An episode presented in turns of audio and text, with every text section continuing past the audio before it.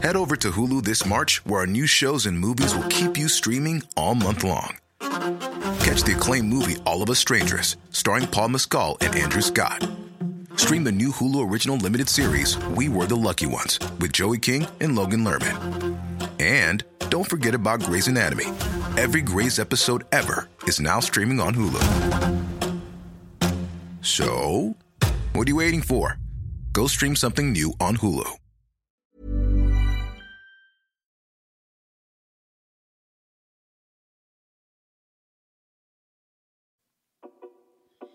Este programa está patrocinado por todos ustedes. Así que si quieren apoyar el podcast de Historia para Tontos, los invitamos a entrar a patreon.com diagonal Historia para Tontos y suscríbanse para que Iker y yo podamos comprar mejor equipo y, como no, echarnos unas chelitas a su salud. Y ahora sí tendrán contenido totalmente exclusivo, Pinky Promise. Nos vemos. Bienvenidos a Historia para Tontos, el podcast número uno de historia de México y el mundo, en donde pensamos que, si no te gusta la historia, es porque no te gusta el chismecito. Acompáñenos a mí y a Ike en esta aventura en el que trataremos temas históricos de actualidad y cultura de una manera divertida y fácil que hasta tú lo vas a poder entender. Y recuerda que no hay historia si no hay una. ¡Güey! Vámonos, comencemos.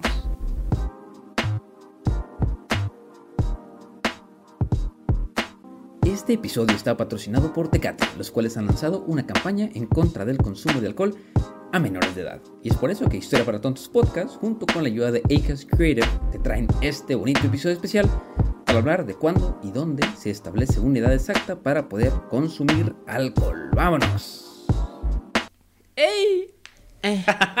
¿Cómo están, muchachones? Hola, hola, bienvenidos. Bienvenidos a ¿Cómo otro bonito capítulo de Historia para Tontos, su Precioso. podcast en el que dos carnales platicamos de historia Así para es. hacerlo un poquito más Ameno. interesante. ¿Cómo están? ¿Cómo están? Como siempre me presento, soy Iker y ahora está mi oeste, este muchachón. ¿Cómo estás, amigo? Muy bien, muy bien, muy feliz, muy contento porque estoy bebiendo una bebida magnífica, Uf. antigua, refrescante, de la cual no podemos decir el nombre, pero, pero estoy contento porque sí fue como un traslado al pasado. Sí, sí, sí. Y cuando sabes de dónde viene lo que tomas, Sí. ¿no? Y toda la historia que trae detrás, todos los procesos de, de- de cómo transformaron estos vitales líquidos Ujú. a lo que son hoy en día, está muy interesante. Entonces, Sí. pues el día de hoy les vamos a platicar, si ya leyeron el título del video, algo que nos gusta mucho, que nos gusta mucho, que nos da... Y que les recomendamos beber con moderación a cuando tengan la edad suficiente según las regulaciones de su país, el cual es la... Y, y también les vamos a contar también, también les vamos a contar por qué, como el, el contexto Ajá. histórico de por qué esas leyes existen, Sí, sí, sí. ¿no?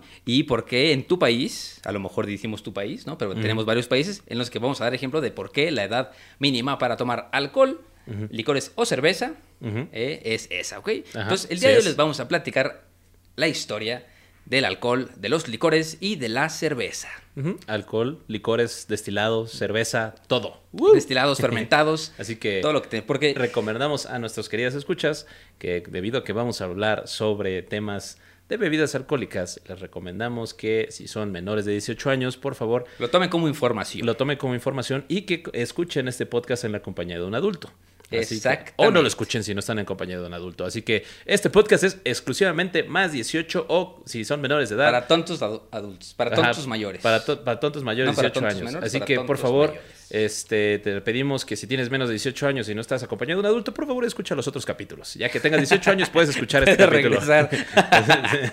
o déjanos un mensajito y te contactamos nosotros. Te lo mandamos por correo. Ya puedes escucharlo. Ahí te va. Sí, cuando tengas 18 años dice, eh, qué pedo, ya cumplí la mayoría de edad en mi país. Es como, Exacto. depende, a ver, depende del país, ¿qué tal si nos habla de Estados Unidos, güey? Entonces, Cumplió ya- 18, ah, qué parro, ya padrino, te fregaste dos Te años. fregaste dos- tres, tres años. más. Tres años sin escuchar que- este bonito podcast. así que- Mira, ¿por qué no nos arrancamos definiendo un poquito sobre pues la diferencia entre fermentados y destilados, ¿no? Órale, pues, Porque, necio. porque no, no siempre este. Ay, cabrón. Ahora, ¿qué, mijo? Porque estoy aquí acomodando, acomodando en la, en la silla. Porque ustedes no nos ven, pero siempre estoy sentado en el piso. Sí, Empiezo, ese güey es muy japonés, muy kawaii. empiezo sentado y termino acostado. Uf, pero bueno, entonces, ¿por qué no empezamos con las bebidas fermentadas, no? A La- ver, dime qué las son. bebidas fermentadas son aquellas bebidas que se tienen, que se obtienen mediante un proceso de fermentación. huevo. Obviamente, ¿no? Pues es- es- en este proceso lo que pasa es que el azúcar que tienen eh, los diferentes frutos, ¿no? o, o los diferentes ingredientes, por ejemplo, los, las uvas tienen mucha fruta. ¿no? La, la avena tiene mucha azúcar. Lo que pasa, pues en es que este proceso, el azúcar o el, el cereal se convierte en alcohol gracias a una reacción química que solo es posible por la presencia de levaduras. Entonces se fermenta y pues ese proceso este, químico da como resultante alcohol, alcohol etílico, ¿no? Entonces, pues el mejor eh, ejemplo de una bebida fermentada es el vino, ¿no? El que es, digamos que la bebida alcohólica por excelencia, ¿no? Si se le preguntas a la iglesia. ¿no? La sangre de Cristo. La sangre, exactamente, ¿no? Pues el, el- el vino se, con- se consigue fermentando la uva y este por- en, en depósitos ya hoy en día en- de acero inoxidable. Y pues este, las levaduras responsables de esta fermentación son unos hongos microscópicos que se encuentran de forma natural en los ollejos de las uvas, en las uvas, ¿no? Entonces digamos que no necesitas agregarle nada más, sino con la uva solita ya vas, a, este, pa- vas a poder hacer vino. eh, Vas a poder hacer eso, ¿no? Este proceso se llama, para que sepas, para tu información, fermentación tumultuosa, Ok. que también se comparte este, con muchos diferentes tipos de fermentados, ¿no? Como la cerveza, como la champaña, la cava, la sidra, el vermut, el sake y el especial del día de hoy, la, la chela. Ah. Una chela, una, Sí, una, una, una gran, una gran chela. Exquisita, fría y deliciosa cerveza. Oye, Pero bueno, hace calor, güey, Oh, ya sé. Bueno, aunque haga frío, pa. no importa. Este, bueno, pero también, aparte de los fermentados, tenemos otra sección de- del ¿Cuáles son? alcohol. ¿Cuáles son? ¿Cuáles son? Que son los destilados o las bebidas espirituosas, ¿no? Las bebidas destiladas o las bebidas espirituosas se obtienen a partir la destilación de una bebida fermentada previamente, ¿no? El proceso de la destilación de bebidas alcohólicas es una técnica pues, que se ha hecho desde hace muchísimos años, ¿no? Y se realiza a través de un alambique. Estas bebidas se destilan una o varias veces dependiendo de lo que se quiera obtener y este, se le pueden añadir ingredientes que transforman el sabor, ¿no? O sea, por eso tenemos, por ejemplo, pues varios destilados como el whisky amaderado, ¿no? El vodka, el tequila de sabor, o sea, que el ron, ya sabes que hacen como así como no, pues este, este ron está especiado, ¿no? Ok, O sí, cosas sí, así, sí. o sea, le puedes agregar Sí, y también el dato es de que mientras más destiles algo, Más- eh, más puro se más vuelve. puro- el alcohol. El ¿no? alcohol. O sea, le vas, a le vas quitando sabores que le van agregando, ¿no? Sí, sí, sí, sí, sí. Aparte, bueno, pues ya después de todas estas destilaciones, como dices, pues el resultado es un líquido con alta graduación alcohólica. Ok, ¿no? sí. También es hab- habitual, pues, envejecer el destilado en barricas que pueden ser de madera para conseguir aún mayor sabor. ¿No? Entonces, por eso, por ejemplo, tenemos en el tequila, pues, los reposados, ¿no? Los famosísimos Sí, sí, sí, tequilas sí. reposados, que, pues, eh, tienen unos años de maduración. Tenemos también, el, por ejemplo, el ron añejo, ¿no? Que también, pues, es ron que se descansa en, en ciertas, este... Sí, que, que en teoría, en teoría todos los destilados son claros. Sí, en teoría todos son claros. Todos son claros y ya después que los metes tú en una barrica y los dejas añejarse o reposarse, ya agarran ese colorcito como amarillito que Sí, tiene o el tequila también si le agregas pues ciertas especias, Claro, le agregas claro, ciertas claro. verduras, cosas así. Mira, no somos sommeliers, pero verduras que me frutas, güey. Este es tequila de pepino. Oye, estaría Esto bueno, sí, estaría bueno, está, ¿eh? está muy fresco, bro. Es tequila de jícama, ¿no? Uh, oye, ya. Ya, de Adiós aquí- podcast. Contamos nuestra destilería Vamos de... a hablar de este- destilería. No debe ser tan difícil. Sí, ¿no? Sí. y bueno, finalmente también tenemos las famosas bebidas fortificadas. No, las bebidas fortificadas o las bebidas generosas son aquellas que después de la fermentación se les añade algún tipo de alcohol o licor con el objetivo de aumentar su graduación alcohólica y alcanzar un equilibrio de sabor. ¿no? O sea, el alcohol presente de este tipo de bebida tiene un doble origen, el que surge del proceso natural de la fermentación y el que se le añade gracias al licor procedente de esta destilación. O sea, si quieren como una idea de qué es esto, o sea, qué bebidas son eh, consideradas ejemplo, un Ajá, ejemplo. ejemplos de bebidas generosas, pues tenemos el Oporto, el Jerez y, eh, bueno, unos licores franceses como el Vanillus, Van, Vani- Van- Vanillus, algo así. Órale. Ajá, eso. Sí, mira, un, un- justo para, para, para ejempli- ejemplificar esto, ya sacarlo del... Empezamos con el primer dato alcohólico del día, ¿no? Este, el Oporto, ¿no? El Oporto. Se supone que se llama así porque, pues, se creaba, se creaba en la región vitrícola de Alto del Duero, en Portugal, ¿no? Ok. Por eso se llama el Oporto en el siglo XVII, ¿no? Y, pues, esta región ya era muy conocida en el mundo por sus vinos tintos y blancos. Y aunque, pues, eran muy poco consumidos fuera de Portugal. O sea, Portugal producía sus propios vinos en ese momento. Y, pues, hay que acordarnos que en 1678 Inglaterra y Francia entran en una superguerra, ¿no? y, y, pues, empezaron a ocasionar una escasez de vino en, en el Reino Británico en Inglaterra. Entonces, pues para hacer frente a la escasez, Inglaterra recurrió a los vinos de Portugal que ya era aliado de Inglaterra hace tres siglos, ¿no? Entonces, pues el chiste de esto es que, pues por tiempos de guerra muchas veces el vino se tardaba mucho, pero mucho, pero mucho en llegar, ¿no? Entonces, digamos que la primera versión del Oporto surgió en 1678, Ok. cuando eh, comerciantes de Liverpool, este, ya que les habían enseñado la- las personas de Portugal cómo hacer el Oporto, este, empiezan a modificar un poquito este vino porque se estaba echando a perder. Entonces no se- lo tenían que tirar al mar porque el vino se echaba a perder, Ajá. ¿no? Entonces, para no desperdiciarlo. Le echaban hierbas aromáticas Ajá. y le echaban brandy. Ok. Entonces le echaban brandy cuando se estaba fermentando el vino, eh, cuando hacían el vino, ellos le echaban brandy Como para que durara más. y interrumpían como el proceso de fermentado. Ajá. Y pero pues también obviamente tiene O sea, 25% de alcohol, güey. Ajá, adquiría otro sabor, adquiría otro proceso. Sí, digo, sí, es un, otro un nivel sa- de un sabor de- más de alcohol. de- Ajá. alcohol y como es más dulce, pues imagínate las crudas que les ha dado el ejército. Pero pues Carajo, obviamente padrino, qué rico. con el frío y todo. Pero este, entonces ya después de un rato dijeron los portugueses, órale, esto como que sí pegó. Está bonito. Este, Ajá, que está, bueno. Ajá. Molto- Sí, jala, sí que maco. Sí que Maco, entonces Ajá. ya empezaron a, a producir este El Oporto. El Oporto como en el 1800. Entonces el Oporto es portugués. Sí. Ok. Entonces, Pero tiene como un trasfondo también como de inglés. O sea, tiene una...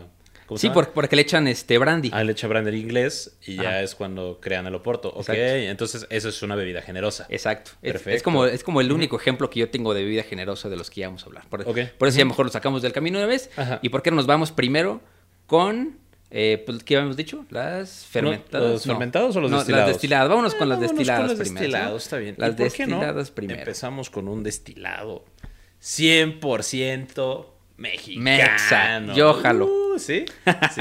O el tequila, no, bro. Algo mejor. Bueno, a mí me gusta más que el tequila. El pulque. No, ese es un fermentado, pa. Sí. Vamos a leer los destilados. Ok, ok, No, ok. El destilado que es un, un destilado que tiene denominación de origen en diversas partes de México. El sotol. No, güey.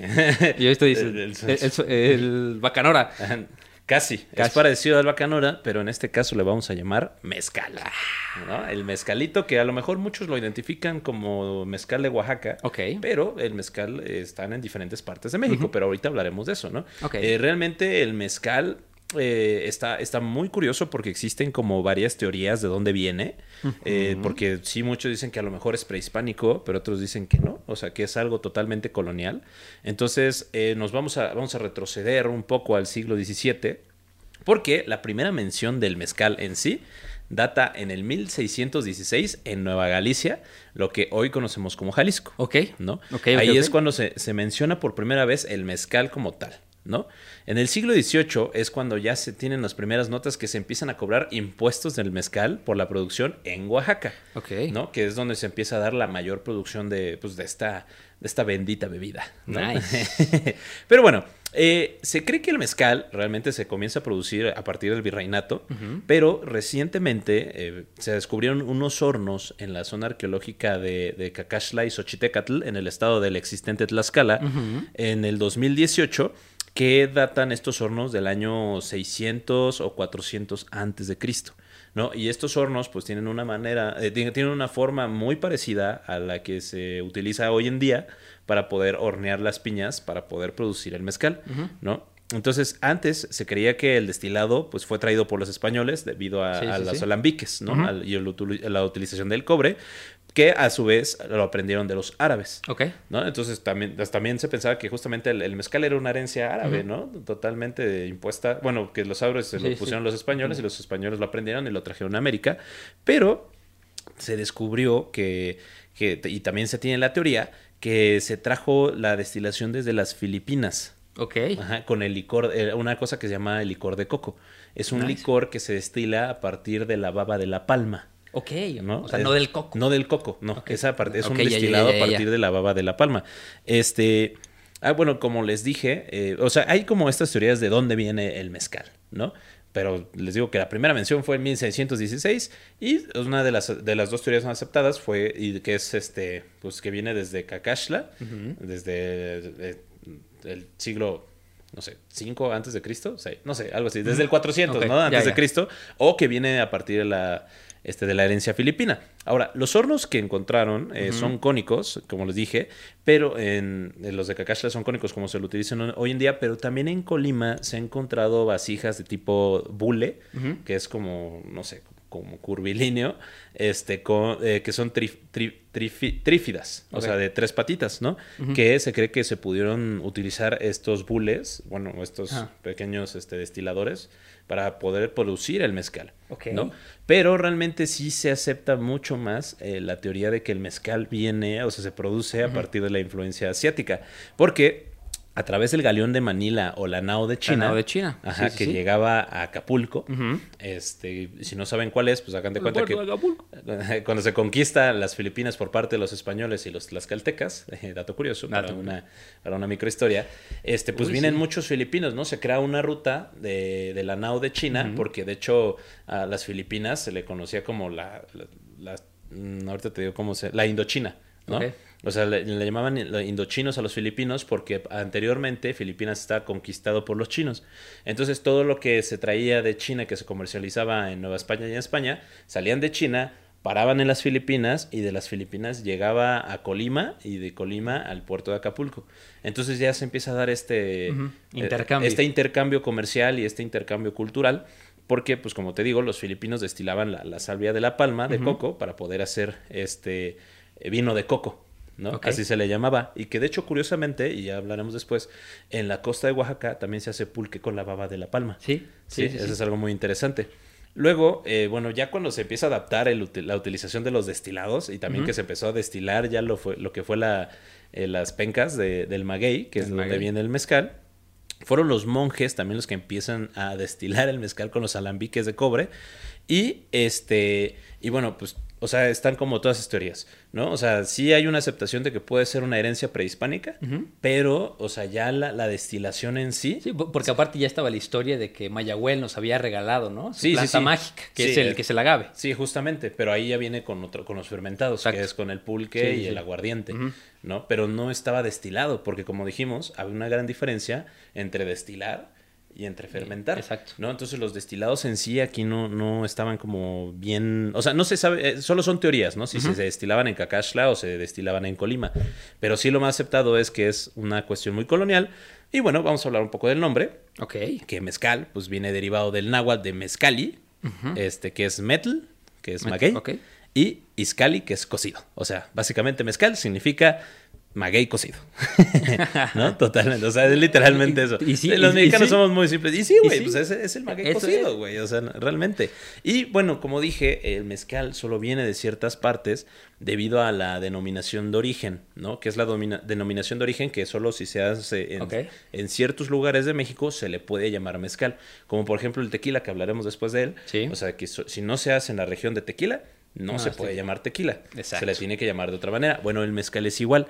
O sea, nada más en los estados de Oaxaca, Durango, Guerrero, San Luis Potosí, Zacatecas, Guanajuato, Tamaulipas, Michoacán, Puebla, Aguascalientes, Morelos y algunas partes del estado de México pueden producir este destilado y denominarlo como mezcal.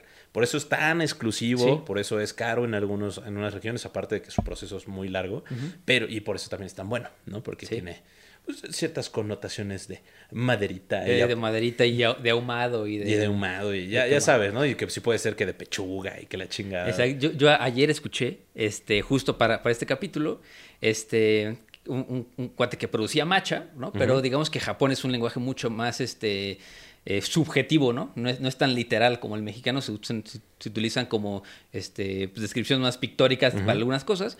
Y pues él lo que hacía era tostar las hojas del matcha, ¿no? Pero esto en Japón se le conoce como el sabor a fuego. Ok. Entonces, podrías decir que eh, el, el- el mezcal tiene sabor a fuego. Sabor a fuego. ¿no? Como si estuviera como tostadón más ahumado, como sabor a fuego. ¿no? Ok. Sí, pues entonces este es nuestro primer destilado. Este es nuestro El primer mezcal. destilado, el mezcaloso. Uf, qué Ahora, rico. a ver, ¿tú cuál me traes? Eh, ¿Cuál te late más? ¿El ron?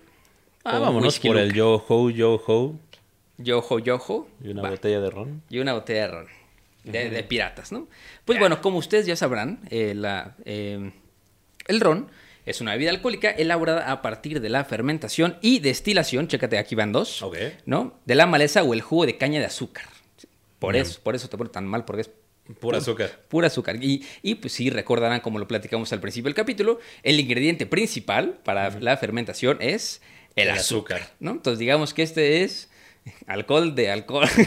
el alcohol del alcohol. El alcohol del alcohol, ¿no? Con razón te Entonces, tan- este, es- este tan alcohol, feliz. digamos que hoy en la actualidad se produce eh, mayoritariamente en las Américas y concretamente en el Caribe, ¿no? Yeah. Por eso tiene la fama del ron de ser de piratas, ¿no? Y también en otros países como Filipinas y la India, ¿no? Ajá. Después de... eh, Eh.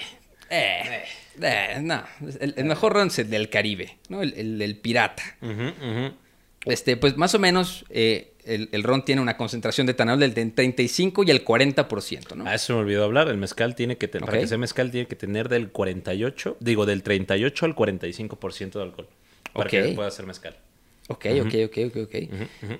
Eh, bueno, el ron eh, se menciona por primera vez en documentos provenientes de Barbados, o sea, del Caribe, en 1650. Se le llamaba el Kill Devil, Ok. el, el matademonios. No, el demonio matón, más bien. ¿no? Y, este, y también en las colonias antillanas francesas se le llamó este, Will Dive, que, que era como una modificación del, del Kill Devil. Y este ya después se le llamó tafia, que es un término que probablemente era como africano o indígena, ya que en, este, en 1667 se le llamaba simplemente rum.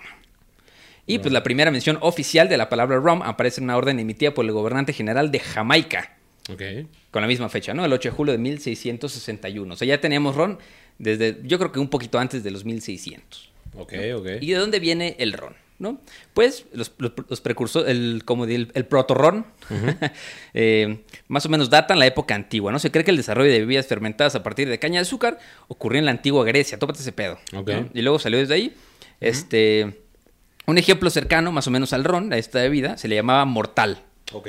Este, pues era producido por la gente de Malasia, este, y pues sí era, le decían así, porque, porque sí, porque, Porque sí, sí, era, sí estaba sí mortal. era mortal, ¿no? Y es pues, como el mezcal Tres Pasos de Oaxaca. exacto, y de hecho, de hecho, y de hecho también en, en las memorias de Marco Polo, se dice que alguna vez dijo en el, en el siglo, vamos a ver aquí, soy muy malo para los números romanos, el siglo XIV, Ajá. eh, que, que fue a, a Malasia y eh, dijo muy buen vino de azúcar. O sea, literal es vino de azúcar. Vino de azúcar. Y, si el vino de azúcar lo destila, se convierte en, En- Kill Devil, en- en, en Kill ron, Devil, en ron, ¿no?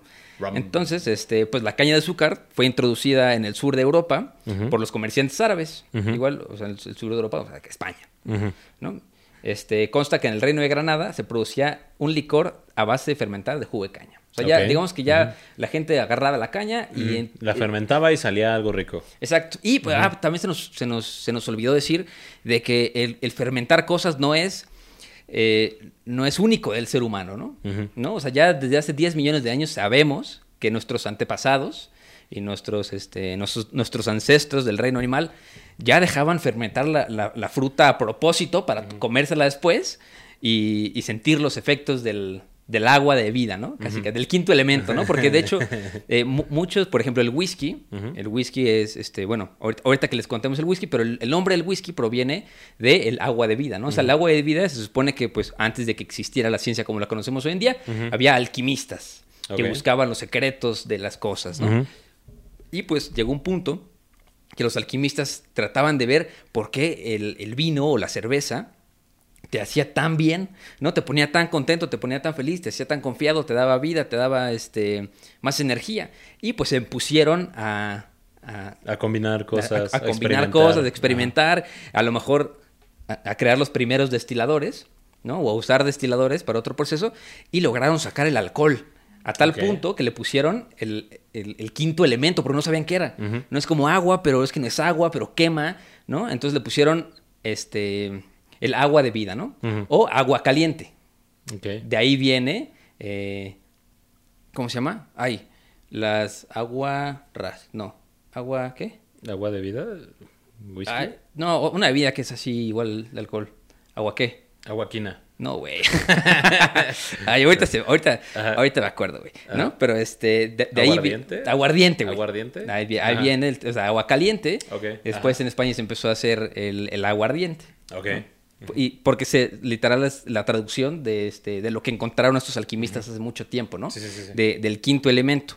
Y el whisky tampoco es la excepción. El nombre del whisky literal significa, en irlandés, en gaélico, significa eh, agua de vida. Agua de vida. ¿no? Pero bueno, regresemos al ron, ¿no? Entonces, bueno, el ron ya sabemos que tiene origen este, árabe, asiático. de todos De lados, todos literal. lados. eso es- Árabe, asiático, español, todo. Sí, moro. Bueno, moro, como le decían los españoles en ese momento. Este. De, Ma- de Manila, de Filipinas, Se produce luego del princip- Caribe, Ajá. ¿no? Oye, ¿tienes co- por qué Grecia. se le llama ron? No, a ver, vamos a. Vamos a ¿quién- ¿Por qué crees? No sé. A lo mejor lo investigamos y Ron. te, decimos. Rum. Pues tiene que ver algo, ¿no? Con, con el nombre de. O sea, de, de- ay, ¿cómo se llama esta cosa del. Este. De la bebida del diablo. ¿Cómo? ¿Qué chingados? Pero bueno, mira, se supone. Eh, aquí tengo el dato de que sabías que el ron es la bebida con más sobrenombres en el mundo. No sabías eso. El ron tiene muchos apodos, como Nelson Blood, la, la sangre de Nelson, Kill Devil, agua del demonio, bebida de piratas, agua de Barbados, Ron Billion y Grog. El Grog lo, dicen- lo utilizan mucho El los grog. piratas. El Grog. Ok. ¿no? Yo te tengo un dato del ron. Ok. ¿Tú sabes por qué se asocia mucho el ron con los piratas? A ver. Porque cuando viajaban, pues, los güeyes viajaban por todos lados y estaban, pues, básicamente toda su vida en el mar. Entonces, ¿qué pasaba? Cuando llevaban barriles de agua, esta agua se estancaba y se echaba a perder. Sí. O se salaba, ¿no? Debido a las brisas y todo eso. Entonces, se dieron cuenta que si llevaban ron, el ron no se echaba a perder. Y también, pues, te podía calmar la sed. Y te daba valor para las, los grandes, las grandes batallas o también para poder sobrepasar pues todos los trayectos, ¿no? Sí, le- la- el aburrimiento, ¿no? Porque Ajá. el 1% de la vida de un pirata era pelear y el otro 99% era navegar, el Navegar. mar sin nada que hacer y aguantándote las ganas de vomitar Ujú. porque te daba náuseas el mar, Sí, ¿no? sí, si tienen, quieren saber más de los piratas, por favor, chequen Ah, el tenemos podcast un capítulo un de los capítulo piratas, tienes toda la piratas. razón. Y, a- Sí. y aquí dice que además también los piratas recibían el ron como forma de pago. Y pues los marineros para probar la autenticidad del pago mezclaban el ron con la pólvora y si este explotaba y prendía, se supone que el ron sí era de verdadero. calidad. Era de calidad, sí, ¿no? No estaba rebajado. Es como luego te lo dan en ciertos bares, ¿no? Rebajado con agüita. Sí, sí, sí. Y, y los británicos, de hecho, utilizaban el ron con limón como este como medicina para el de- escorbuto. del escorbuto. ¿No? Simón. Para, para. Sí, así que el ron era bastante este, útil, ¿no? Para, pues, sobrepasar la- los grandes viajes y aparte evitar enfermedades, ¿no? sé quién dijo que el alcohol no tiene algún tipo de utilidad. O al menos la tuvo en el pasado, ¿no? O sea, no lo vamos a... no, no vamos a desestimar la, utiliza- la utilidad de estas bebidas alcohólicas. Exacto. Entonces, ¿qué te parece si pasamos al siguiente destilado? A ver, destílamelo. el siguiente destilado. Te lo, te lo- Te lo- me lo destilas, órale. Ok, lo que te voy a destilar es el tequila. Ahora, uff. La bebida más famosa de México en todo el mundo, ¿no? De La México favorita para de el mundo. muchos. O sea, güey, literalmente tú piensas en un mexicano y es tacos tequila, ¿no? Y Cancún, Tacos tequila. Tacos tequila, Cancún, eso define totalmente la, la sociedad mexicana. Pero mucha gente no sabe cuál es el origen del tequila, ¿no?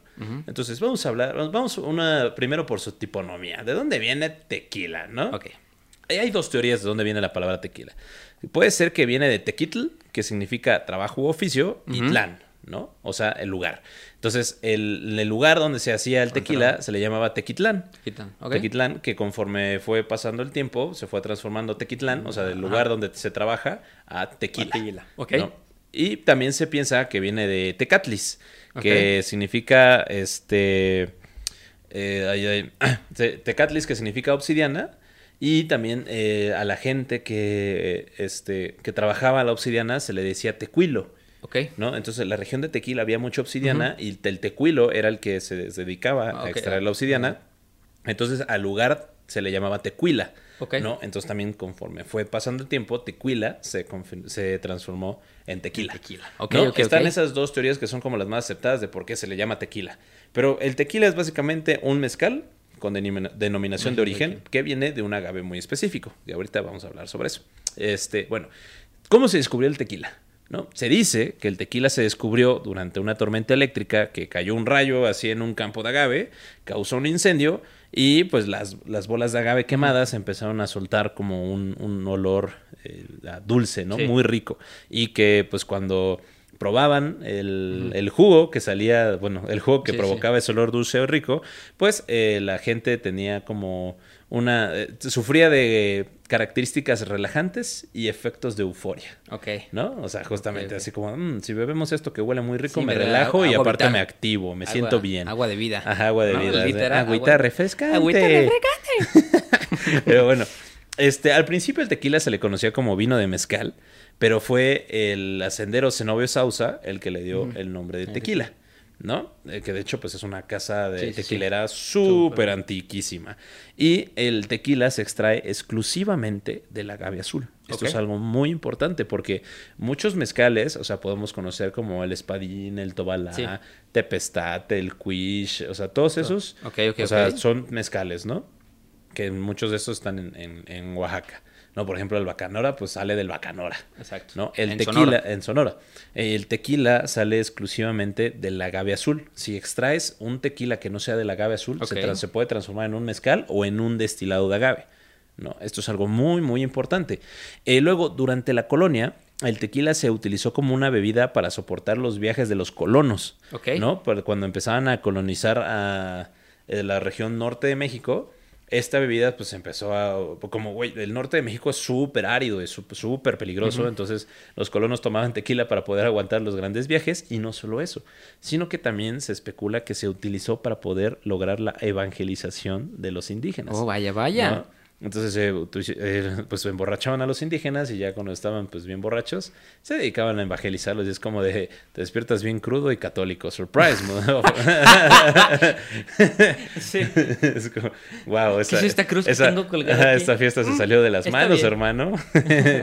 Pero bueno, ya con la independencia, eh, pues eh, los licores españoles eh, empezaron a perder popularidad. Ok. Porque pues obviamente la- durante la colonia los licores españoles eran los más famosos y eran lo que todo el mundo consumía. Con la independencia se empieza a utilizar este el tequila como una representación de la bebida mexicana y empieza a comenzar a ganar muchísimo territorio dentro del país.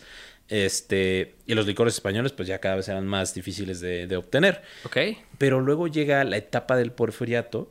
O sea, ya se cuenta que de, de la independencia al porfiriato, el tequila pues empezó a ganar popularidad y ya era muy común el consumo entre la población mexicana en general, ¿no? Ok. Ya de todos lados. Pero cuando llega el porfiriato, el tequila empieza a correr un riesgo de desaparecer debido a que la- las élites mexicanas y las no élites, pero que querían ser élites mexicanas, eh, empezaron a beber aguardientes franceses. Ok. ¿no? O sea, empezaron a, a preferir los destilados franceses porque pues era lo que estaba de moda, ¿no? Básicamente ya sabes que durante el porfiriato pues todo lo francés era lo, lo fino, lo elegante, eh, todavía, pero en ese tiempo aún más, ¿no? Aparte en ese proceso de que Don Porfis quería hacer un Francia 2 en México, pues obviamente, güey, Sí, el tequila te empieza a perder creo, popularidad. Y este, y aparte, los aguardientes franceses empiezan a expandirse en México debido a la, a la inserción del ferrocarril americano, ¿no? O sea, los gringos empiezan a meter ferrocarriles y los, te- bueno, los aguardientes franceses que eran muy difíciles de que llegaran a ciertos sectores del país, como por ejemplo Guadalajara, empezaron a llegar muchísimo y el tequila empieza a perder esta gran popularidad. Pero llega el proceso de Revolución Mexicana y durante la Guerra Civil de, de la Revolución Mexicana, el tequila empieza a adquirir otra vez un simbolismo nacional. Sí. ¿No? O sea, ya era como de quitar todo lo que tenga que ver con Francia y con Porfirio Díaz y todo lo Sí, que este sí. güey insertó. Y, fue igual la como- misma leyenda otra vez de que Ajá. se regaló los dioses a México. que Sí, sí, sí. ¿no? Pues, Entonces, pues empieza a tomar muchísima, muchísima fuerza, ¿no? Lo que es este, el, el, este, el tequila nuevamente empieza a ganar popularidad y crece aún más tras el- la finalización de la Revolución Mexicana y la creación del, bueno, el momento de la creación del cine de oro mexicano. Porque entonces, si ustedes ven películas del cine de oro mexicano, ¿qué están tomando los, los, los mariachis, Sí, lo- los- los tequila, charros, güey. Los charros toman tequila, ¿no? Entonces, también a partir de ahí empieza ya a, a crecer inclusive la, este estereotipo, ¿no? Porque a partir de la inserción del, del cine de oro mexicano, también que es el estereotipo de que el mexicano es borracho con tequila, ¿no? Y aparte, pues en el cine de oro... Sí, de como que se queda dormido Ajá, que se queda... y aparte, güey, como el cine de oro mexicano siempre... Muchas de las películas son en el contexto de la Revolución Mexicana. sí, sí, sí. Entonces siempre son contextos áridos, güey. Y siempre, pues, están los revolucionarios con bebiendo tequila, güey. sí, de, bebiendo de hecho ahí, ahí sale la, la palabra caballito. De, de ahí sale, no sé si sabías de esta No, historia, eso- ¿no? eso no me lo sabía. El caballito se, se llama así porque pues en el momento que los rancheros llevaban, este, se iban a caballo, siempre llevaban dos recipientes, ¿no? Uno para el agua y otro para servir el tequila que cuando que se llevaban para sus viajes, ¿no? Entonces cuando les preguntaban para qué el recipiente, ellos respondían eh, uno es para el agua y otro y otro para el tequila, eh, otro para el tequila en el caballito. Ok, ok. Entonces, O sea, sale- cuando ibas montado en el caballo, te, te echabas tu El tequila. tequila en el caballito. Eso está muy Entonces, bastante interesante. el, el caballito. Ok, ok, esto- eso, eso no me lo sabía, ¿eh? qué interesante. Y bueno, cuando llega la Segunda Guerra Mundial, o sea que ya el tequila ganó popularidad en todo México y empieza a ser conocido en todo el mundo, pues como todos los hombres se fueron a, a- a la guerra, ya no había que vivir, quien, quien bebiera whisky, quien lo produjera, Ok. ¿no? O sea, entonces ya dejó- la producción del whisky estadounidense baja y el tequila Y- empieza a ganar muchísimo también. poder. Whisky británico El y whisky- irlandés también, pues estaba ahí la guerra, güey. Sí, estaba ahí la guerra, entonces ya no hay nadie que lo produzca, ni que, bueno, que lo beba así, pero que ya no hay nadie que lo produzca, entonces empieza a haber una escasez de estos destilados y es cuando el tequila empieza a ganar todavía más poder, ¿no? Y ya fue hasta 1950, eh, ya con el inicio de la globalización en México, es cuando ya finalmente el tequila empieza ya la, su proceso de industrialización, ¿no? Para poder llegar, pues, a nivel mundial, o sea, ya se hace total y completamente popular. Sí, sí, sí. Sí, y, es- y- y de hecho, siento que el mezcal va detrás de las huellas del tequila. ¿no? Sí. Digamos que se está pasando lo mismo que pasó con el tequila, pero ahora con el mezcal. ¿no? Y yo creo que México también debería empezar a buscar el mismo camino para el bacanora y para el sotol y para todas Sí, sí, para todos estos destilados, ¿no? Que no tienen denominación de origen, pero pues que también son igual de buenos, ¿no? Ahora me acuerdo que me decían, no tomes tanto bacanora porque con esa madre alucinas. Entonces, no- a ver, mis estimados escuchas, si ustedes han probado la bacanora, por favor confírmenme eso, ¿no? Porque sí me No, dijeron. el, el bacanora es un mezcal un poquito más fuerte. Ok. Yo hace poquito fue un tasting de bacanora con unas personas que nos invitaron en Sonora a, a checar su producto. Y digamos que sabe, o sea, tiene obviamente sus notas que los diferencia del mezcal y del tequila, pero este sabe muy rico. ¿Mm? Te, te voy a traer una, alguna de bacanora algún día, ¿no? Por favor. Ok. Sí. Pero bueno, entonces, ¿por qué nos vamos con...? Y pues, chécate esto, ¿no? Hay un- unos datos muy interesantes del whisky que me dio, mucho, que me dio mucha risa, ¿no? Chécate esto. Frank Sinatra fue enterrado con una botella de Jack Daniels. Ok. ¿No? El segundo dato es que Bill Wilson, Bill Wilson es el fundador de los Alcohólicos Anónimos, Ok. en su lecho de muerte pidió un trago de whisky y la enfermera le dijo, no, joven. No me metes, ¿te imaginas eso? O sea, que tu último deseo sea tomar whisky y te lo nieguen, pa. Ese, sí, sí, sí. sí. No, es que no se vaya a morir, don. es que eso hace daño. Y este, bueno, por ejemplo, en, en Irlanda, en el condado de Atrim y al norte del río Bush, se encuentra un poblado llamado Bushmills. Bushmills. ¿no? En el que se encuentra la destilería más antigua del mundo, The Old Bushmills Distillery. En 1608, el rey James otorgó a Sir Thomas Phillips la primera licencia para destilar aqua vitae de la historia. Ok. ¿no? O sea, la primera persona que hizo whisky Legal. legal y con nombre whisky, que pagó impuestos, eh, fue Thomas Phillips. Thomas Sir Phillips. Thomas Phillips. Sir en Thomas 1608. Ok. 1600, puta, ya 500 años, güey. Ok. Un Bueno, 400 y pico. Ajá. 400 y pico. Ok. Pero sí, el, ok. el- el- el whisky es... A mí me gusta mucho el whisky. A mí también me gusta mucho el whisky. Nos pueden regalar whisky a través de mi wishlist eh, que está en mi perfil de Instagram. Si quieren cooperar a estos eh, humildes eh, podcasters. Sí, y de hecho hay, hay muchos tipos de whisky, ¿no? Hay whisky de malta, whisky de grano, hay blended whisky, que es como diferentes tipos. Hay scotch, que es el que se hace nada más en Escocia. Ya hasta los japoneses hacen whisky, güey. Está Ah, carísimo. Sí, sí, sí. De que whisky No, japonés. Y aparte, o sea, también el whisky tiene denominación de origen, porque está el whisky y el whisky. Ajá, ¿no? sí, Es- exacto. Dependiendo de dónde venga, es como se nombra. Sí, y en Estados Unidos hacen bourbon, que Ajá, es whis- Estados bourbon Unidos, whisky. Bourbon whisky. O y en. Canadá tenemos el rye whisky. Ajá. Que es el es muy bueno, por cierto. eh.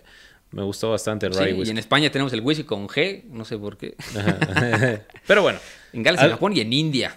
También Ok. hay whisky de la Ok, India. eso no lo he probado. No he tenido el gusto, pero estaría bueno echarnos un, un whiskacho. Un whiskacho. Sí, un whiskacho. sí. Bueno, ahora te va. Vamos a empezar. Ah, ¿tienes algún otro destilado por ahí? Tengo el whisky, tengo el ron, Y- eh, el sake. ¿Quieres Bueno, hablar el del sake? sake es este... Es japonés. Sí, sí, pero ¿es destilado o es fermentado? No, según yo es fermentado. Es fermentado, Se- ¿no? según Es yo fermentado de arroz. Tengo el sake, el pulque y la chela. Y Ah, el bueno. vino. Entonces ya si quieres ¿por qué vámonos, vámonos con, con los fermentados, ¿no? Ya sí, para sí. No, no estar aquí como pensando a ver como de, oye, ¿qué más les vamos a hablar? ya, ya vamos con los fermentados y yo quiero empezar con el pulquito, Uy, pulquezón. con el pulmón, ¿no? el, el que nos regaló el señor Tlacuache. El que nos regaló el Regalo señor del señor Tlacuache. Tlacuache. Entonces, ahí les va. El pulque, para los que no son mexicanos o para los que no lo conocen, es una bebida ancestral, prehispánica, que se vivía aquí en México desde pues, hace muchísimos, muchísimos años, ¿no? Que de hecho tú sabías que no se llama pulque, o sea, No, ese ver, no ¿cómo es el nombre oficial. Entonces, el nombre oficial, o sea, del pulque, lo, lo podemos, bueno, tiene varios nombres, ¿no? Dependiendo de la región. Se le puede llamar eh, en otomí, Ñogui, ok. eh, urapi en purépecha y moctli en náhuatl, u octli, meoctli u octli en náhuatl. ¿no? Ok. El verdadero nombre del pulque es octli, güey. Ok. O sea, Octli es el nombre oficial, pero pulque tiene otra denominación Ok. y vamos a hablar de dónde viene. Pulque eh, se piensa que viene de las islas caribeñas, ¿no? Fray Verdanino de Sagún, en Historia General de la Nueva España, menciona eh, como pulcre a la bebida que es considerante, eh, en- digo, pulcre a la bebida que puede causar borracheras, ¿no? Ok. Que es la causante de las borracheras, así le llama, pulcre. Y se piensa que pulcre viene de, de las islas caribeñas, ¿no? O sea, que significa como podrido, básicamente, Ya, ¿no? ya, ya. Podrido que huele mal. Entonces, por ahí, de ahí viene pulque, güey. O sea, es una transformación de pulcre. Ok. Ahora, eh, ¿cuándo se identifica la preparación del pulque? Pues esta bebida se tiene identificada que se produce desde el 100 antes de Cristo a partir del hallazgo de cántaros y ollas en el que se transportaba el aguamiel, Bien. ¿no? O sea, ya desde hace más de 2000 años tenemos que, que se bebe el pulque en- en- como Want flexibility? Take yoga. Want flexibility with your health insurance? Check out United Healthcare Insurance Plans. Underwritten by Golden Rule Insurance Company, they offer flexible, budget friendly medical, dental, and vision coverage that may be right for you. More at uh1.com. como el aguamiel. Y bueno, pues obviamente también tiene una cuestión mítica, ¿no? O sea, los mitos dicen que la diosa Mayahuel es la encarnación del mito de Maguey Ok, y sí, el sí, sí. pulque fue un regalo, ¿no? de, de Mayahuel a través de pues, los animales, ¿no? Que le llevaron el- esta gran bebida ancestral a, este, ¿cómo se llama? Este, a, a los humanos. Sí, sí, que era la, plan- la planta mágica de Mayahuel, ¿no? Sí. Porque te digo que el, el maguey es la como la personificación de Mayahuel, ¿no? es, es- el maguey es Mayahuel, literalmente. Ahora, se piensa que el pulque se descubrió en Tula o Tolan y, pues, y de hecho pues es también una de las referencias donde se empieza a hablar principalmente de- del pulque con la leyenda de Quetzalcoatl o la leyenda de Seacatltopiltzin. ¿no? Que es básicamente el mismo. Seacatltopiltzin o Quetzalcoatl era el gobernante de Tolan y era que se encargó de expandir su, su imperio, ¿no? Ok. Entonces, pero también en la leyenda de, de Seacatltopiltzin o Quetzalcoatl, se habla pues de que Tezcatlipoca, Sí. en orden de vengarse, eh, ya porque Seacatltopiltzin ya estaba en contra de los sacrificios humanos y les dijo a los dioses como de, güey, aquí en Tolan ya no vamos a sacrificar humanos para su... eh, Sí, su diversión. Su diversión, ¿no? Para su consumo, ¿no? Aquí vamos a, a hacer una divinificación diferente. Ok, ok. Entonces Tezcatlipoca engaña a Seacatltopiltzin y hace que se beba el pulque, eh, se pone una borrachera terrible, hace cosas muy indebidas que no podemos mencionar en este podcast y eh, cuando se despierta de la borrachera, pues obviamente eh, se, despierta con una gran cruda moral y cruda física de, sobre lo que hizo porque dijo, ¿cómo es posible que yo estoy imponiendo pues el respeto, la, o sea, estoy imponiendo como el orden y yo me puse borracho, hice cosas muy indebidas? Entonces, eh, Seacatltopiltzin o Quetzalcóatl decide irse de Tola, ¿no? Y ahí está la leyenda de que Quetzalcóatl se fue, no sin antes, este, prometerle a los toltecas que iba a regresar, ¿no? Ahí está la, la leyenda de Quetzalcóatl y la relación con el pulque. Ahora, el pulque no solo se vivía en Tolan, también se, se sabe que se vivía en la ciudad de Cholula, en el Tajín, en Veracruz, y en toda la cuenca del Ciudad de México, ¿no? O sea, todo el centro de la Ciudad de México o el Valle de México. Ahora, este, antes de la conquista, el pulque era una bebida muy restringida, o sea, no cualquiera lo podía tomar, ¿no? Ese, únicamente el pulque se podía beber por las, los enfermos, los ancianos para curar dolores, sobre todo dolores de huesos y otro tipo de, de Como por sus padecimientos. propiedades este, analgésicas. Analgésicas, exactamente. Mujeres que acababan de parir. También podían beber pulque, de hecho Eso parían. seguir y siendo le- práctica. seguía siendo como cuestiones analgésicas. O también por los trabajadores que, tienen, que tenían oficios muy pesados, ¿no? Como mineros, por ejemplo. ya, ya, ya, ya. ¿no? Ellos también tenían el derecho de, de beber pulque, pero por ejemplo, era ilegal estar borracho. Sí, eh, de hecho es- esto lo vemos en muchas civilizaciones. En el Ajá. código de Murabi, ¿te acuerdas que lo platicamos Sí, sí, sí.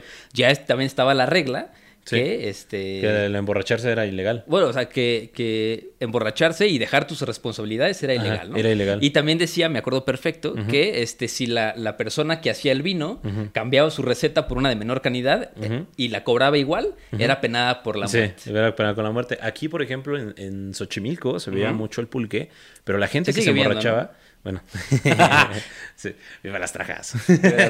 viva las trajines de Xochimilco, raza. Que vamos a hacer un Que capítulo. vamos a hacer un capítulo por ahí, por cierto, spoiler alert. Bueno, por ejemplo, se, se bebía mucho el, el pulque por allá, pero si te encontraban borracho, podía ser hasta penado con la muerte. Ok. ¿no? O sea, realmente el emborracharse no era este ¿cómo se llama? No, no era algo eh, que estaba permitido. Ok. ¿no? Y aparte, pues estaba muy restringido a cierto tipo de personas los que podían beber el pulque. Pero, eh, ah, y obviamente, este también, al tener ciertas eh, propiedades divinas, como que es el, el jugo de la encarnación de, de esta, ¿cómo se llama? Ahí se me fue el nombre, de Mayagüel. Mayagüel. eh, pues también se le ofrendaba a los dioses, ¿no? Se hacía pulque para eh, entregarlos como ofrendas. Ahora, aquí les va algún dato bien curioso y bien chido. Porque en el calendario mexica, Ok. Aquellas personas que nacían en el día Ometochtli o Dos Conejo estaban destinadas y predestinadas a embriagarse toda su vida, ya que el día de Ometochtli o el Dos Conejo era el día sagrado dedicado a la bebida. Oh, ¿y sabes qué de acá hizo? ¿Qué día? En el, no sé, o sea, estoy No, preguntando. eh, de hecho, tienes que checarlo como hacer una comparación con Ajá. el calendario este, O mexica. sea, no es como que un día, sino que cada Ah, año. no, ajá, cada año va Ya, cambiando ya, ya, por- ok, de- ok, de- de- debido al, Sí. al calendario Como- mexica, ajá. ¿no? Que va cambiando cada Sí, 52 seguramente días. como- ok. Como acá es el calendario es cada como dos 52 ciclos días. lunares, más o menos, Ajá. yo creo. Cada 52 días, este, pues eh, iban cambiando. Entonces, eh, cada año el día de Ometochtli va, o sea, a veces en marzo, a veces en mayo, a veces en Ah, junio. mira, el año que entra, Ajá. vemos qué día es, hacemos un capítulo especial de ese día y nos ponemos una guarapeta. Va. Pero con medida, con medida, con con- medida. todo con Todo medida. con medida. Pero bueno, entonces la gente, güey, que estaba destinada, que estaba, que nacía en el día de Metoshli, güey, estaba destinada a ser borracha toda su vida y literalmente se morían de, de borrachos, güey. O sea, porque era como de, güey, perdóname, pero tu destino es ser borracho. O sea, y tienes que beber diario, güey. Tienes que beber diario porque es una, una Pero mamá, cállate, te- aunque tengas cinco años, tú síguele. Sí, güey, No no, en serio. O sea, tenías que beber diario debido a que tú tenías la, la divinidad, sí, güey, sí. de, de emborracharte, o sea, de beber diariamente Sí, la bebida de los dioses, güey. Eh, y así como, pues era obviamente un pinche. Sí, o sea, sí, sí. Era así como, eras divino, güey. O sea, era la divina de vida y la, divina borrachera, La divina ¿no? borrachera, la divina muerte, porque no aguantaban, yo creo. Y que bueno, pues 20. finalmente el, el pulque también únicamente se consumía así en- a nivel general en el décimo mes que estaba permitido ingerirlo, ya que era el festejo de los muertos y era el festejo, o sea, festejos de muchísimas divinidades. Entonces, durante el décimo mes que eh, podías estar tomando lo que quieras sin ningún tipo de, res- de responsabilidad. Y, y, pues eran puras fiestas, güey. Literalmente todo el mundo interrumpía sus labores, güey, Sí, sí, para, para poder ir a emborracharse en nombre. Ajá, un pedo. ir a super emborracharse con pulquito. O un pulmón, diría mi Un papá. pulmón. y también el pulque también obtiene mucha popularidad cuando llegas a la Revolución Mexicana. Sí. ¿no? De hecho, ahí está la imagen súper famosa, ¿no? Donde están los dos borrachos hacia afuera de una pulquería. Sí, sí. ¿no? Entonces, y, y aparte el pulque, güey, se, se transportaba en, en panza de burra. Ok. O sí. sea, esa era la manera como tradicional de transportar Ah, el pulque. De hecho, mi papá me contaba que allá en, en Tlaltenco, Ajá. donde es mi familia, en, Tla, en Tláhuac, aquí en la Ciudad de México, él iba, o sea, por el Ajá. pulque, el litro de pulque para su abuela, Ok. que le pedían, entonces iba a la pulquería y llegaban los pulqueros, Ok, en el este, burrito. ajá, ¿En el- con las panzas de burro, Ok. donde traían el pulque pues El ya pulque. fermentado y ya producido. Ok. ¿no? Entonces, es- el pulque se extrae del agave pulquero, literalmente así se llama, es un agave enorme y es la baba del pulque. Se utilizan Sí. raspadores. Sí, por para- eso es un poquito babosito. Ah, por eso es, el- ajá, es baboso. Entonces se utilizan raspadores con los cuales raspas las pencas. eh, eh, las pencas se empiezan a soltar eh, esta babita que se cosecha, se fermenta y de ahí ya tenemos el pulque. Pues si no se imaginan cuál es el sabor, yo personalmente el pulque solo, o sea, el, el- el pulque así natural, no me gusta, Ajá. me sabe como un poquito a huevo. Ok. O sea, a mí el, el pulque sí tiene como un saborcillo, un olor peculiar. Hay gente que dice que es porque está malo, que en verdad el pulque sí tiene como un sabor como blanquito. Si no saben de qué color es el pulque, el pulque es blanco. eh, Así, muy, muy blanco. Y es baboso. Entonces, eso me generan como qué cosas. Pero el- el- la cosa es que también aquí en, ya en México se consume el, el pulque curado, ¿no? Sí. Lo que conocemos como el curado de pulque, que es la combinación del pulque con otros sabores, con eh, chocolate, Sí, café, con naranja, mazapán, sí. piña. Sí. El pulque de jitomate es muy bueno para las crudas, güey. El curado de jitomate. ¿Sí? Excelente para las crudas. güey. Uy, muy buen Sí. consejo, buen consejo. Es muy buen consejo. Pero bueno, esa es la historia básicamente de esta bebida sagrada y súper tradicional mexicana. Ah, y como les dije, también se hace pulque de baba de, de, de palmera, Ok, Sí, de coco. de coco. Ajá. Lo que conocen como vino de coco algunos lados. el- en la costa de Oaxaca se le conoce como pulque de palmera. Y dicen que es muy bueno, que es un poco más dulce que el pulque de, de agave pulquero y que y nada más se da en épocas de lluvia. Bien, bien, bien, bien. ¿Y por qué nos vamos con ahora el, el saque? El saque, el saque. el Saque. El saque igual es un fermentado, Saque pero... saque de meta. Saque de meta. Este, bueno, el saque es un fermentado, pero es un fermentado de arroz, ¿no?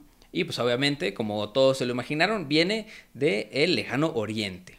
¿No? se sabe si fue de China o fue de Japón, pero se cree que la leyenda este, del sake más bien viene de Japón, ¿no? Se supone que la, la- la teoría de cómo se, se explica la preparación del sake empezó en el siglo III en Japón, ¿no? Eh, cuando empezaron a cultivar el arroz húmedo, ¿no? En, campos de arroz húmedos e in- inundados. Acuérdate que, que inundan los campos de arroz. Sí, sí, Entonces, sí. se- Seguramente lo más probable es que le haya pasado exactamente lo mismo que a nuestros compas de Babilonia, que habrán dejado ahí su, su anforita de arroz Ok. y pues se les fermentó el arroz, ¿no? Y pues este le apareció un poco de moho al, al arroz y al momento de guardar, guardar el, el arroz húmedo se fermentó con este hongo y este kuchikami, ¿no? Se- según yo el, el- el hongo este se llama kuchi, una cosa así. Este, que es como el, el hongo que fermentó el sake, ¿no? Ok. Entonces, hoy en día se sigue utilizando ese mismo hongo natural que viene eh, del arroz para fermentarlo, pero pues antes de que aparecieran y se dieran cuenta de que este moho funcionaba, eh, aparece el kuchikami no sake, Ok. ¿no? Que significa, eh, era como el sake para masticar en la boca. Entonces, este, tú agarrabas el arroz, te lo metías en la boca y masticabas el arroz, las castañas, mijo y bellotas y lo hacías una papilla, literal, ¿no? Se supone que esto es, de hecho creo que se sigue haciendo en Japón muy, muy, muy poquito, es una cosa muy ritual. Si han visto la película de Kimi no Nawa, de Your Name, sale, sale en esa película eh, la protagonista haciendo Kuchikami no Sake. Y pues obviamente eh, las, las enzimas de la saliva ayudaban a fermentar toda esta mezcla que ya habías hecho. Entonces tú la dejabas, la escupías en un recipiente y la dejabas ahí una semana. Ok. Y después de una semana, este, pues obviamente las, las enzimas de la saliva se convertían en el almidón eh, del arroz en azúcar. Entonces pues esta mezcla azucarada se combinaba este, con un poquito de agua y ya se sacaba el, el sake, ¿no? Esta era como una forma antigua de sake, era muy baja el alcohol y se comía como en papilla, si te cuenta, ¿no? Y pues se supone que las mujeres eran las que hacían el kuchikame no sake, ¿no? Las mujeres más guapas de la aldea hacían el kuchikame no sake, ¿no? Y de hecho creo que hay como una industria de, en Japón así de que, hoy soy una mujer muy guapa y hago kuchikame no sake, compra Ok. mi sake. Entonces la gente va y compra sake de chicas guapas. Ok. Es como Belle Delfín y su uh, Gamer Girl Water. Ok, ok, Ah, ah, ok, ya. Qué raro, güey. Sí, pero es, esa es la, más o menos la, la historia de cómo sale el sake. Ok. ¿Qué otro, ¿Qué otro fermentado, Amix? Pues yo creo que voy a entrar a un fermentado que personalmente es mi favorito. A ver, Fresco, fresco, refrescante, fresco, refrescante. delicioso. Se disfruta mucho cuando hace calor, sobre todo en la playita. La puedes utilizar y beberla con clamato, michelada, chelada o sola para algunas personas. Algo llamado, algo así, no sé. Espera, ¿qué suena? ¿Qué suena? ¡Ah! Ay, papá. Eso suena. La cerveza, claro que sí, el favorito de todos, el favorito de muchos. Perdón, es que tienen que ver la cara que hizo y que era una Ah, disculpa. qué sabroso, chela, ¿eh? Sí, qué bárbaro. Eso no, hasta se me antojó, padrino. No, la verdad es el favorito de, de muchos, de todos. Este, la cerveza, que tiene una historia bastante interesante, ¿no? Sí. Porque la cerveza es más antigua de lo que uno cree. Más antigua que el pan. O sea, no, es contemporánea al pan, güey. O sea, es to- totalmente contemporánea al pan, pero bueno, pues, pues, ¿por qué no? Ya dimos un spoiler. Vamos a empezar con la historia de la chela, claro que De sí. la chela. Esa bebida sagrada de los dioses que todo el mundo disfruta y creo que inclusive puede ser como la... Licuachelas, la- quitichelas, Uh, sí, la- todo. las- ¿Cómo, cómo la- las... Las, Las crayolachelas, las mamachelas. Ajá, eso sí, güey. De las, las rotochelas. Las rotochelas. Sí, no, o sea, todos los mexicanos descomponemos la cerveza de una manera increíble. La como las gomichelas. La ¿no? mejoramos. Sí, algo que se bebía en los tiempos universitarios afuera de mi facultad, las famosas chelitas quemadas de la FES Aragón. Uy, sí. Sí, ¿no? por Un solo saludo a los 60 bares de la FES pesitos. Un saludo a la banda de la FES Aragón. Este, bueno, pues la chela es tan antigua con el pan.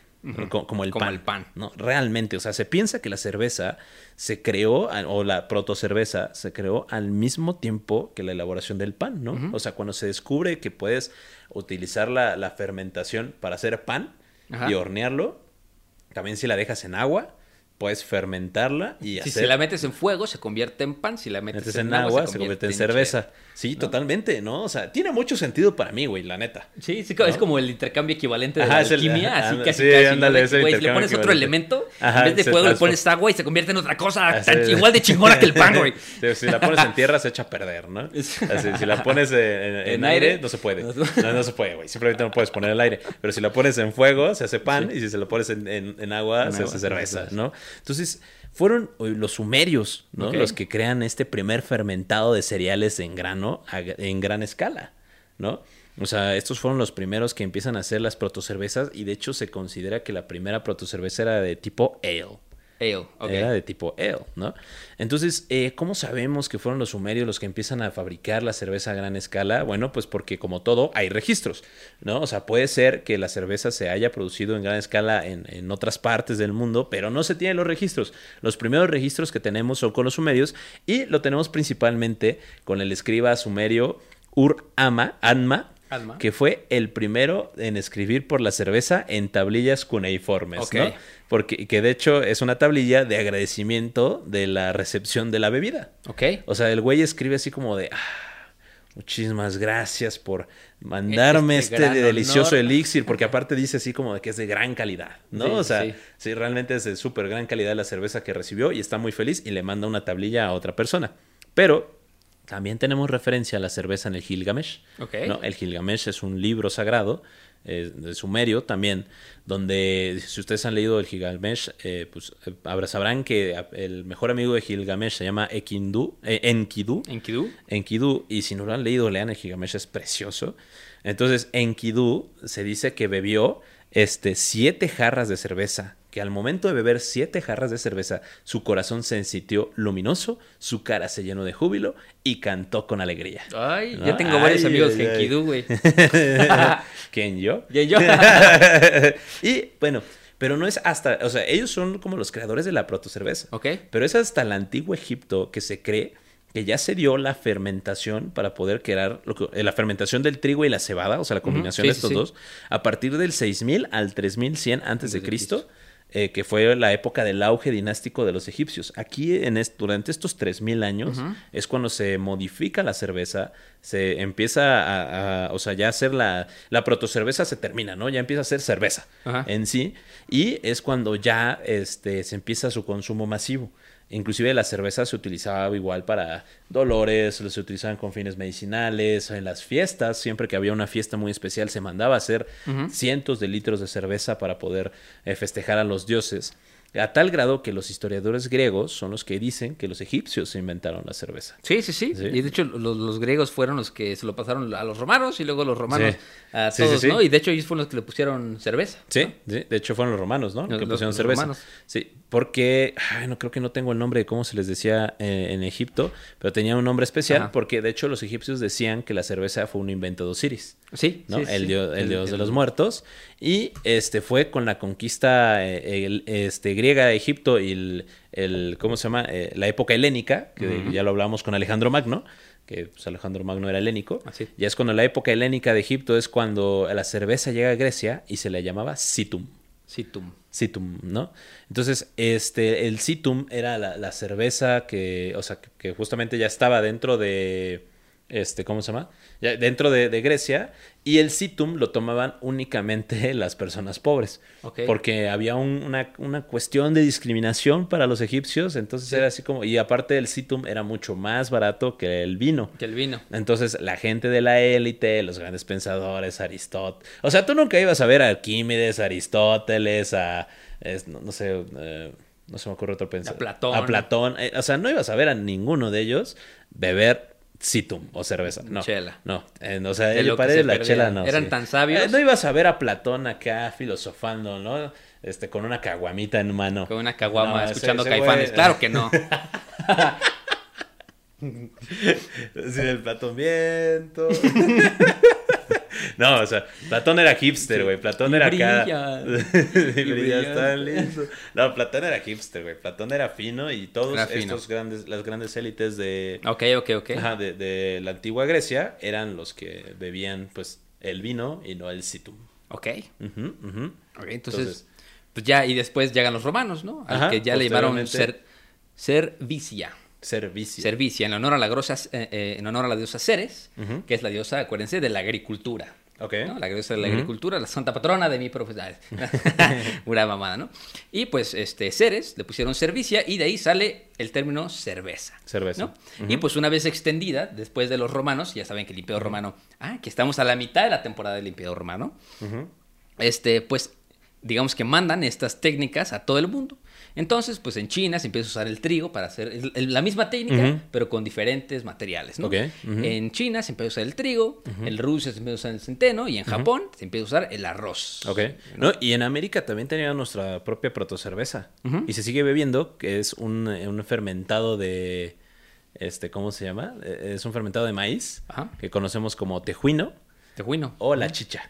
La chicha. Sí, la chicha. la Esas son la- las, cervezas mexicanas eh, por excelencia porque tienen el mismo proceso de fermentación que, pero en vez de utilizar trigo, utilizan maíz. Exacto, exacto. Entonces, pues digo, la, la cerveza de cebada, de las con cebada en sí, proviene de Europa, ¿no? Ujú. Trasladándose desde Armenia, Georgia, y el sur de Rusia hasta Bohemia, Alemania y Bélgica. Obviamente, pues ahorita ahí están Sí, las, las las cerveceras grandes. más grandes del mundo. Y se supone que una cerveza, para que sea cerveza, tiene que tener cuatro ingredientes principales, que son agua, cebada, levadura y lúpulo. Ok. ¿no? El lúpulo se puede usar eh, cualquiera de estos cereales para fabricarla, ¿no? Cebada, trigo, maíz, centeno o arroz. Y Sí. pues se le añade lúpulo, algunas hierbas, frutas, muchas veces como chocolate, como para darle como estos saborcitos así diferentes, ¿no? Y pues más o menos el, el proceso va así, ¿no? Pr- Primero se muele la malta, ¿no? ¿Qué es la malta? La malta es eh, la cebada. Ok. ¿no? Agarras tú la cebada, la, dejas, la dejas que se germine un poquito, ¿no? Ok. Es, es un grano que se llama cebada. La cebada la dejas en un silo muy grandote con un poquito de humedad y se convierte esto en malta, ¿no? Cebada malteada, ¿no? Así le dicen. Y después ya con la cebada se mu- mueles esta ah, malta y se mezcla con agua caliente, ¿no? Para que ya la, la puedas macerar durante más o menos una hora, ¿no? Y pues en ese tiempo ya se desprenden las azúcares. Y acuérdense que el azúcar es muy importante para la fermentación. Entonces, este, ya cuando pasa el, el líquido con todo el azúcar, este, se le pone lúpulo, que actúa como un conservante natural y le da pues, su sabor este, característico medio amargo, ¿no? A la cerveza. Y pues hay diferentes tipos de lúpulo, obviamente, que como que le dan sabor, el aroma, aparte de que le dan la espuma, la característica espuma de la, de la, de la cerveza. Y pues también es lo que influye en su estética, ¿no? El lúpulo. Y pues ahí es cuando se le pone la levadura, el organismo vivo, que se come el azúcar, se come el azúcar y como subproducto de comerse el azúcar, lo convierte en alcohol. Entonces digamos que este, pues la cerveza pasa como más o menos una doble fermentación, ¿no? Y eso es lo que le da su característica como que tenga burbujitas, Ok. ¿no? Entonces casi todas las, las cervezas o la mayoría, el 99% de las cervezas son fabricadas más o menos de esta forma y pues la diferencia de sabor, textura y color reside en qué tipo de cereal utilizaron y qué tipos de ingredientes después de crear la cerveza la hicieron, ¿no? Si la ponen en barrica, este, si digamos que los procesos pueden durar dos, tres días o hasta meses, que es como que le dan como ese su saborcito característico. Ok, ok. Y también el clima y la temperatura. Este, y de hecho, en, en algún punto de la historia tomaban la cerveza porque es muy nutritiva, porque como es- tiene alto contenido calórico, tiene muchas calorías, por eso dicen que tienes panza de chelero, porque después de tomar mucha chela, te puede salir una gran panza, gran panza de chelero. Pero ¿no? también es, buen, es bien hidratante, güey. Exacto. O sea, no, no es tan hidratante como el agua. Eh, Exacto. Pero, o sea, pero sí te puede llegar a Como decía mi abuelito, la cerveza la rentas. La tomas y en dos, tres minutos ya tienes que tomarte otra porque... ¿No? Ok, sí. Aparte, algo muy chistoso es la llegada de la cerveza a América, ¿no? Porque la llegada de la cerveza a América llegó, pues, obviamente con Cristóbal Colón, donde empieza a, eh, instalar las primeras eh, productoras de cervecera. Bueno, primero trae el trigo, empiezan a, a crecer el trigo aquí en América y se da muy bien, ¿no? Porque realmente América es un lugar muy, muy fértil. Y, y se empiezan a crecer las cerveceras, pero no tienen éxito. O sea, realmente no, no se bebía cerveza. Sí, ¿no? O sea, no, no, no era como algo que fuera como del gusto de, de- del, del consumidor México. americano tradicional, porque aquí pues estábamos acostumbrados a otro tipo de... Sí. Inclusive la, la creación de los destilados fue más aceptado que la Sí. cerveza. O sea, no es hasta el siglo XIX, Sí. cuando las grandes cerveceras en Boston... No, y ya por ejemplo, pasa, ya pasa del del 18-19, pasa la revolución industrial y de la nada Luis Pasteur, más o menos por esa fecha, se inventa ya ahora sí que... La pasteurización. el- la, la pasteurización o, o- o el, el sistema controlado para fermentar algo. ¿No? Y, y pues- es cuando se da la explosión de la cerveza en América. Sí, sí, sí, sí. ¿no? E inclusive, eh, algo muy curioso y muy chistoso es que gracias a la gran prohibición de Estados Unidos, Sí. en al principio del siglo XX, que pues si no saben cuál es, pues la gran prohibición de Estados Unidos y como un dato es que en Estados Unidos realmente se prohibió todo tipo de consumo de alcohol eh, para evitar eh, accidentes, para evitar riñas y pues, también o sea, decían no que el alcohol es malo, o sea, y, eh, no, no es malo en, pocas cantidades, ¿no? Hay que saber tomar Sí, nada más. Entonces, este, en México, la- gracias a esto, la cerveza se vio, se dio, se vio muy este, beneficiada. Las grandes cerveceras mexicanas empiezan a crecer muchísimo porque los estadounidenses empiezan a cruzar la frontera para poder beber cerveza que Sí, era sí, ilegal en Estados Es Unidos. ¿no? totalmente. Entonces es algo muy curioso y gracias a ese crecimiento y esa industrialización de la cerveza mexicana, tenemos cervezas deliciosas, súper refrescantes como es esta gran marca llamada Tecate. Tecate. No, tenemos que llegar acá. Tenemos que llegar al sponsor del Al capítulo. sponsor de del capítulo, porque la neta, a mí se me gusta la Tecate. No te voy a negar. Uf, un- Sí, ¿y sabes ahora cuál? que hace calor. Y ahora que hace Mira, yo calor. aquí estoy echándome mi super. Sí, tu Tecatit. No, yo- ah, ¿sabes cuál Tecate me gustaba, güey? La, la Tecate, la que era negra. Uh, sí. Sí, sí sabes cuál, ¿no? Sí, sí, sí. Sí, estaba muy buena. ¿Quién sabe por qué la descontinuaron? F. Sí, pero era, era, era muy buena. Y de hecho, pues igual la- eh, hablando de la cerveza negra, pues sí, este. En 1759 fue la primera vez que en, en Irlanda, Dublín, inventaron la cerveza negra. Ok. ¿No? Un tal Arthur Guinness. ¿Te suena? No, más o menos. Exacto. A mí nada más habla de Metecate, del pueblo de Tecate. Bueno, del pueblo de Tecate. Oigan, por eso es que a nosotros los mexicanos Tecate. nos gusta nombrar cosas por, ciertas locaciones. Exacto, ¿no? sí. Pero bueno, muchísimas gracias Tecate por sponsorar este grandioso capítulo. Los queremos mucho. Sí, lo- los queremos mucho y ojalá. Y ojalá nos este, sigan sponsoreando. Y ahí te van, mira, un- unos bullets rápido de datos curiosos de la cerveza. A ver. ¿Por qué crees? Mira, la cerveza sin lúpulo se llama ale. Ok. Por eso la primera cerveza. Sí, era tipo ale. Era tipo Ok. ale, ¿no? Ajá. Este, en Escocia la cerveza es sin lúpulo. Ok. Porque eh, los lúpulos no crecen en Escocia. En el frío. En el frío. Ok. No, no crece, ¿no? La cerveza formaba parte de la dieta como el pan y la cebolla. Eso ya lo hemos dicho en, el, en el comercial que hicimos justo para... Si ya llegaron a este capítulo por el comercial que pusimos, pues ya saben ese dato. Que pues en algún punto, ¿no? La gente tomaba mucha cerveza y mucho vino, pues porque el agua está en muy malas condiciones y pues digamos que... Pues como el ron para los piratas. Literalmente, exacto. ¿No? Sí, y pues este, los, los, otro, otro dato curioso, los textos bíblicos citan a la cerveza como shekar, nombre Shekar. que le dan al grano. O sea, el grano fermentado se llama shekar. Ok. Entonces, este, digamos que antes la cerveza no importaba cómo se veía, pero después del siglo XVIII, en la, en la industrialización, este, al introducirse los vidrios de cristal, no nada más eran más salubres, sino que empieza la industria a ponerle más énfasis a cómo se ve la cerveza, ¿no? Y por Sí. eso todos estos ingredientes que les acabo de mencionar, de que el lúpulo y dejarlo por cuántos días y la doble fermentación y todo este tipo de cosas, ¿no? Y pues hay diferentes tipos de cervezas. Está la lager, la pilsen, que se supone que se elabora con malta pálida, Ok. ¿no? Y la- es- tiene baja fermentación y tienen baja graduación alcohólica. O sea, si tú ves una lager, una pilsen, seguramente tienen menos alcohol que una abadía o una blanca o un ale, ¿no? O Ok. stout. Este, hay otra tipo de chela que se llama Gauss Lambic, que es una que se mezcla con trigo, no nada más es cebada, sino le ponen trigo. La blanca nada más es cerveza de trigo. Este, el ale, pues es de fermentación rápida, altas temperaturas, y tiene como este, es un poquito más, este, más suave al gusto y tiene como, este, a, a esas son las que le ponen más eh, como notas frutales y todo ese tipo de cosas, ¿no? La stout se elabora con malta tostada y pues por eso es un poquito más oscurita la cerveza, ¿no? Son como las morenas que le dicen, ¿no? Y pues ahorita estamos como en un auge de cerveza artesanal, porque pues digamos que este ya están a la mano muchas veces como los procesos de fermentación eh, para las personas, ¿no? Entonces empieza otra vez como esta reinvención de la De la cerveza, ¿no? cerveza. ¿no? y donde cualquiera puede crear su propia cerveza. Por ejemplo, la, la tecatita Ajá. pues, es tipo Pilsen. Ujú, ¿Es así? Justo. Sí, la tecate es tipo Pilsen. Entonces, para, por si querían tener ahí el, el dato curioso. el dato curioso. El date. Se escuchaba- Pero bueno, mis estimados, se escuchaba como hasta ven. aquí las historias de todos estos fermentados y destilados. Y continuaremos con otra sección de este querido podcast, ya la última, que va a ser, pues, ¿por qué no podemos beber alcohol hasta cumplir cierta edad en diversos países, no? Porque Sí, es hasta sí. los 18 años en algunos países, 19 en otros países, 21 ya para los más exagerados, donde pues puedes eh, comprar eh, ciertos artículos eh, violentos o puedes votar por tu presidente, pero no puedes beber una cerveza. ¿no? Exactamente, Sí, puedes tomar la- una... ¿Por qué? Porque inclusive podemos tomar una de las grandes decisiones de nuestra vida, que es escoger la carrera, al mismo tiempo votar y al mismo tiempo tomarnos una chelita con nuestras familias y amigos, ¿no?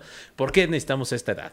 O sea, y realmente es bastante curioso, ¿no? Tiene Sí, tiene un- connotaciones científicas y tiene también conno- connotaciones sociales. Y sí, y tiene un trastorno, un trasfondo, perdón. Trastorno. como un trastorno de psicología. No, tiene, tiene un trasfondo histórico, este, muy importante, un trasfondo cultural que varía.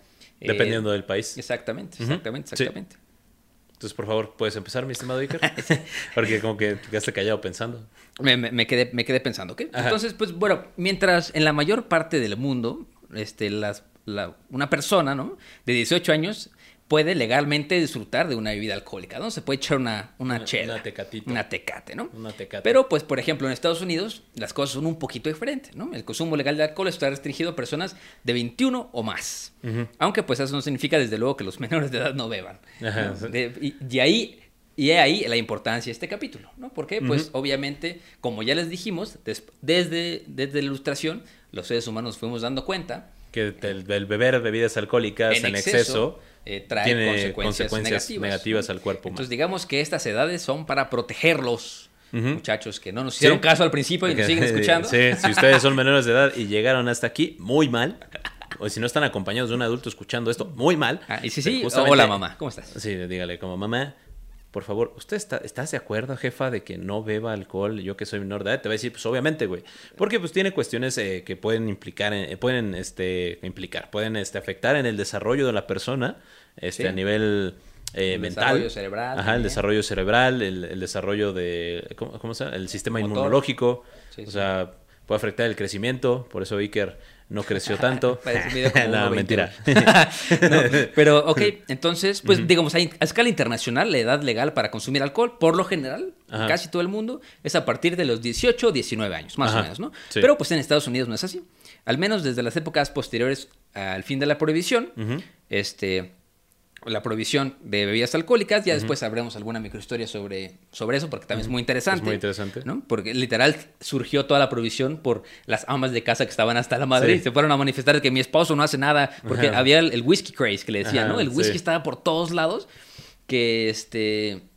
Estaba tan por todos lados que la gente lo empezaba a tomar. Llegó el vodka a Estados Unidos Ajá. y el no, vodka se supone peor. que no, no te da un aliento alcohólico. Entonces puedes chupar en el trabajo. Entonces todas las, todas las amas de casa empezaron a decir, oye, güey, no mames, mi esposo está borracho todo el día, no, No hace significa nada. que tomen en el trabajo, ¿eh? O sea, no, no lo hagan. Sí, o sea, no, no, no tomen ese dato y lo emplean para mal, Ajá, ¿no? Es un sí. dato que, que enojaba mucho a las mujeres de ese momento. Entonces, Ajá. por eso empezó la prohibición, ¿no? Por un grupo de mujeres organizadas diciendo, ya, esto está la madre, ¿no? Sí. Pero, pues, este, digamos, empieza la prohibición y se pone la 18, la decimoctava enmienda constitucional que entró en vigor en 1919 y ya fue abolida en 1933, ¿no?